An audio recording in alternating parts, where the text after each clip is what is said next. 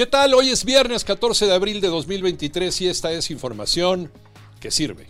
Van tres funcionarios del Instituto Nacional de Migración detenidos por la tragedia que le quitó la vida a 40 migrantes en Ciudad Juárez. Son Eduardo Apodaca, jefe de recursos materiales, Juan Carlos Mesa, coordinador del Grupo Beta, y Cecilia Rivera, agente de migración.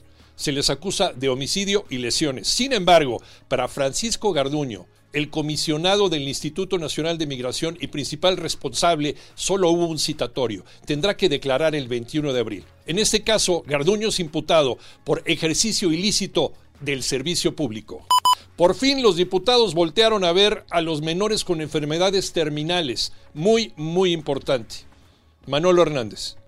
Parece un acto de sensibilidad, aunque sea en los últimos momentos, y es que los diputados aprobaron reformas para que las madres y padres puedan gozar de una licencia para cuidar a sus hijos con enfermedades críticas y que tienen un alto riesgo de morir. Los papás podrán ausentarse en sus trabajos cuando sus hijos estén en periodos críticos de tratamiento o de hospitalización. René Ponce nos comenta. El Pleno de la Cámara de Diputados aprobó reformas para que los padres o madres de hijas e hijos de hasta 16 años diagnosticados con una enfermedad terminal, incluido el cáncer de cualquier tipo, podrán gozar de una licencia para cuidados médicos de los hijos y así ausentarse de sus labores en caso de que el menor requiera descanso en los periodos críticos de tratamiento o de hospitalización durante el tratamiento médico. En la reforma que fue enviada al Senado se especifica que tanto el IMSS como el ISTE podrán expedir una constancia que acredite el padecimiento del menor del asegurado para que el patrón tenga conocimiento de esta licencia laboral. Fecha 15 de la Liga MX destaca el clásico joven Cruz Azul contra América. Gabo Ayala.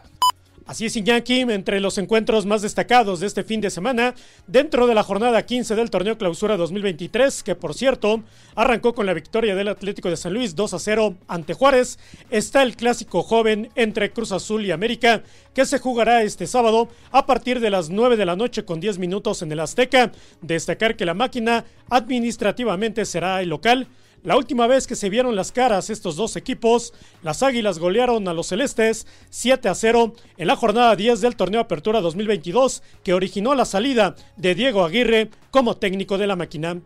Escúchanos de lunes a viernes de 6 a 10 de la mañana por 88.9 Noticias, información que sirve en tu estación favorita de Grupo Asir en toda la República y en todo el mundo a través de iHeartRadio. Que tengas un extraordinario fin de semana.